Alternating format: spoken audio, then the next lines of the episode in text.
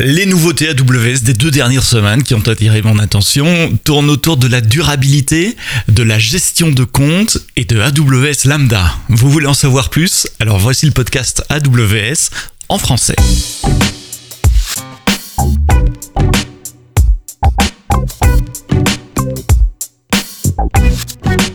Bonjour à tous et à toutes, merci d'être là, merci de nous rejoindre encore une fois, un vendredi pour le podcast AWS en français. Enfin, je dis vendredi, c'est le jour où je l'enregistre. Maintenant, vous l'écoutez euh, souvent pendant le week-end ou pendant euh, la semaine en faisant votre jogging sous la douche, en tondant la pelouse ou d'autres activités euh, domestiques du, du, week-end.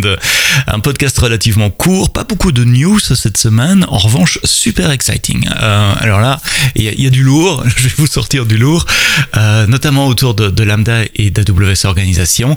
Euh, mais avant ça, laissez-moi commencer avec un peu de réseau, avec euh, le Cloud Next Generation Firewall. Alors non, vous n'avez pas loupé une annonce AWS, c'est pas un nouveau service AWS, c'est un service de Palo Alto euh, qui est disponible sur la place de marché AWS. Donc c'est une appliance firewall que vous pouvez déployer en un clic depuis très longtemps d'ailleurs, c'est pas nouveau. Hein.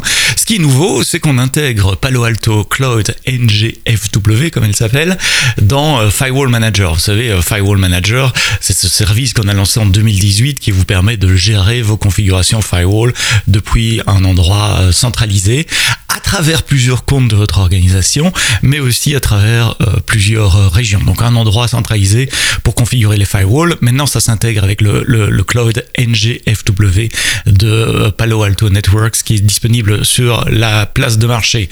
C'est Jeff Barr qui écrit le blog post d'annonce et il vous fait une démo assez sympa avec plein de screenshots qui vous montre comment intégrer euh, ce produit de Palo Alto avec Firewall Manager et comment vous pouvez commencer à gérer vos, policies euh, dans le cloud avec euh, Firewall Access Manager et le Palo Alto Networks. Cloud NGFW, je vais y arriver, Next Generation Firewall la durabilité, sustainability euh, en anglais. Vous savez que déployer vos workloads dans le cloud est cinq fois plus efficace que dans un data center privé pour plein de raisons.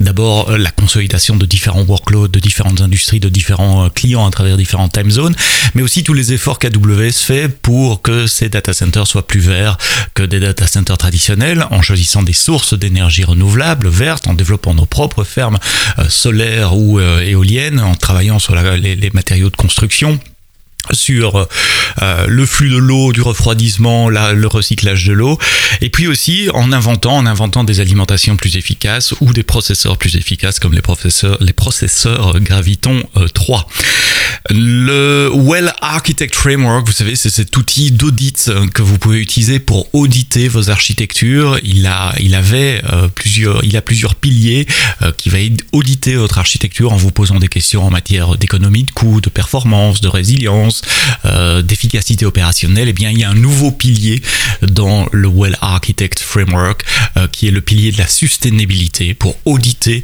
vos infrastructures sous le prisme de la durabilité. Est-ce que vous avez fait les bons choix, le choix de déployer sur Graviton plutôt que euh, sur des processeurs x64 équivalents est-ce que vous avez fait le choix du serverless? Est-ce que vous éteignez bien les ressources dont, dont vous n'avez pas besoin? Euh, C'est ce genre de choses auxquelles le Sustainability Pillar, le pilier durabilité, va s'attaquer dans le Well Architect euh, Framework. Donc ça avait été ajouté dans le framework en décembre à reInvent euh, l'année dernière. C'est mon collègue Alex Casalboni qui avait écrit le, le, blog post. ce qui est nouveau là aujourd'hui, c'est que le, ce pilier rentre dans, dans le Well Architect Tool donc euh, le framework, c'est une collection de documents. Le tool, c'est un outil que vous pouvez utiliser dans votre console AWS pour aller au travers euh, de, toutes ces questions et donc pour aussi enregistrer vos réponses et donc pouvoir mesurer aussi euh, l'évolution de, de votre posture de durabilité à travers le temps. Alors j'ai parlé d'AWS Organisation euh, tout au début quand je parlais des, firewalls. Donc AWS Organisation, c'est ce service qui vous permet de, de regrouper plusieurs comptes, d'appliquer des politiques de sécurité ou des configurations par défaut sur, euh, sur plusieurs comptes. Euh, c'est très utilisé évidemment dans les grandes entreprises, mais pas que. Ça peut être à l'échelle d'un département de dev où chaque développeur reçoit son propre compte attaché à AWS Organisation. Vous pouvez ouvrir des nouveaux comptes avec une API. Donc quand il y a un nouveau collaborateur qui rejoint par exemple, on peut lui créer son compte et euh, lui donner euh, son compte préconfiguré euh, de, la manière qu'il faut en fonction de, vos exigences de, compliance.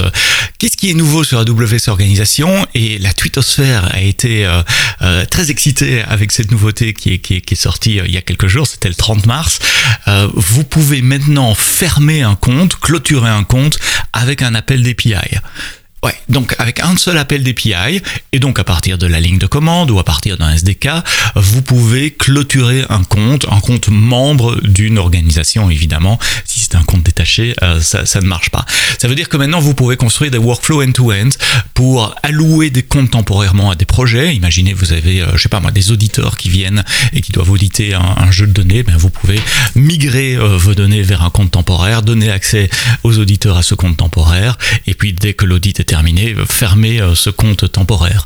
Vous avez des collaborateurs qui rejoignent des départements, qui quittent des départements. Vous pouvez créer des workflows qui va créer, assigner un compte à un collaborateur et puis l'enlever également, euh, effacer le compte quand le, collaborateur euh, quitte. Tout ça, ça peut se faire automatiquement. Quand vous fermez un compte avec une API, évidemment, ça efface toutes les ressources dans ce compte. C'est pour ça qu'il y a une, une période de de latence, une période euh, de, de, sécurité quand vous fermez un compte, il n'est pas vraiment fermé, vous pouvez encore ouvrir un, un ticket euh, pour le euh, réouvrir. J'ai oublié la durée, je suis en train de chercher pendant que je parle, je sais plus si c'est 30 ou 90 jours, mais enfin vous, vous verrez ça dans, dans le lien de la, la documentation euh, que je vous envoie. Donc maintenant vous pouvez fermer des member accounts d'une organisation à partir d'une API, d'un SDK ou de la ligne de euh, commande.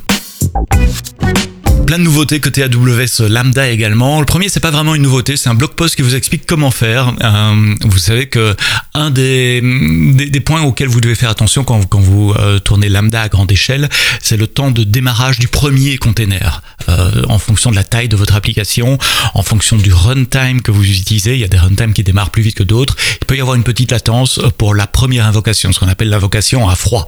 Une fois que le container est là, évidemment, il est réutilisé pour les autres invocations et donc ce problème euh, disparaît.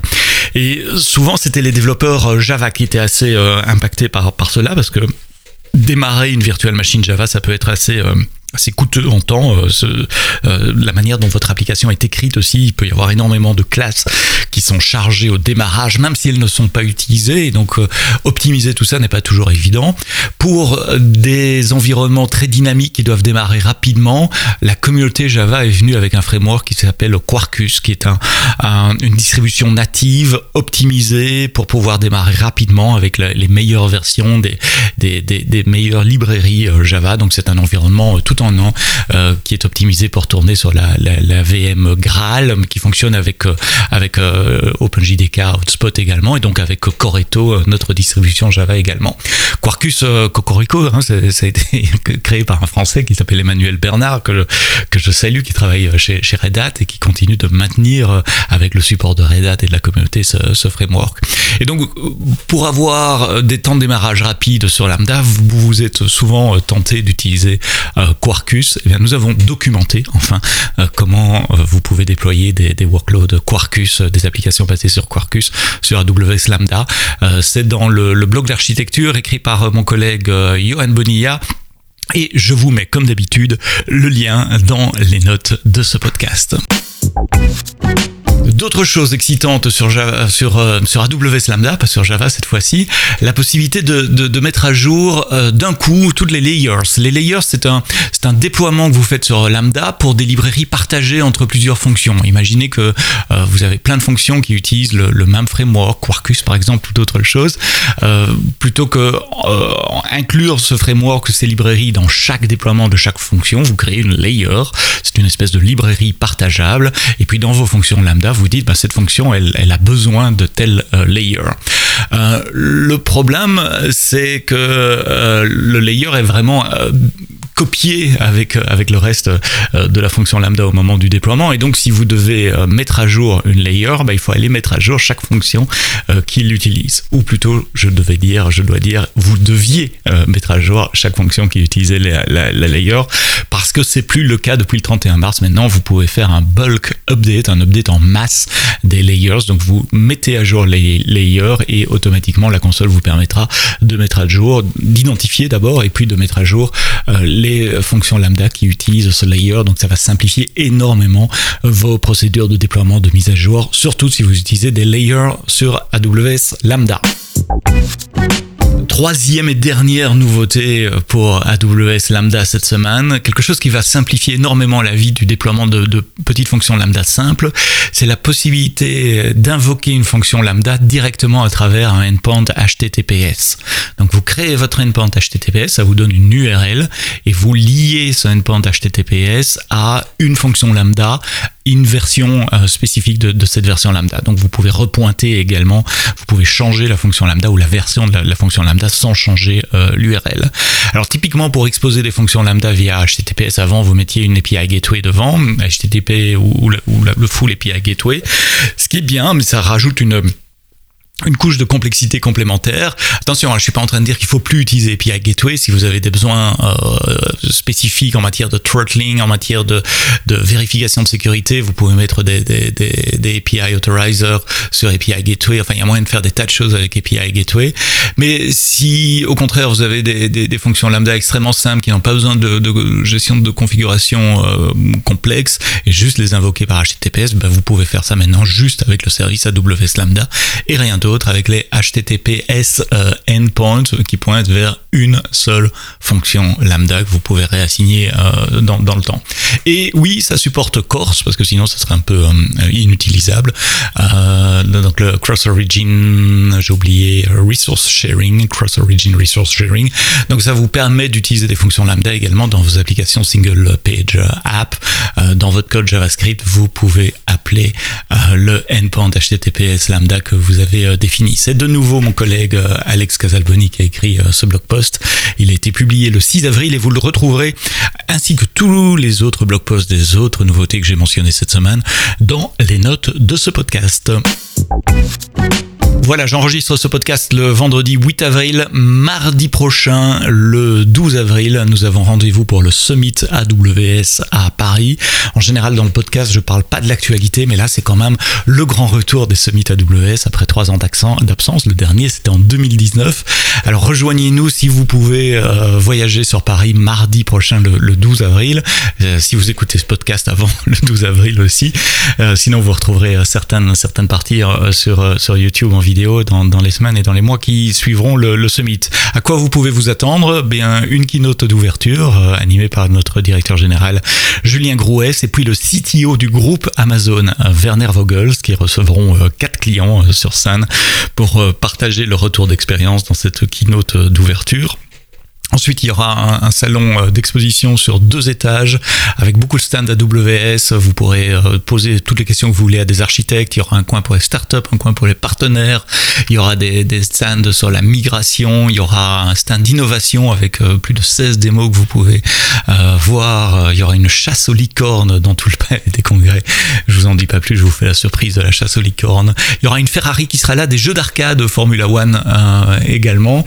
il y aura une salle de formation avec quelques cours qui seront donnés pendant pendant euh, pendant euh, le, summit. Il y aura également euh, des hands-on lab, donc vous pourrez rentrer, mettre les mains sur le clavier et faire des exercices avec des personnes AWS autour de vous pour vous aider et répondre à vos questions.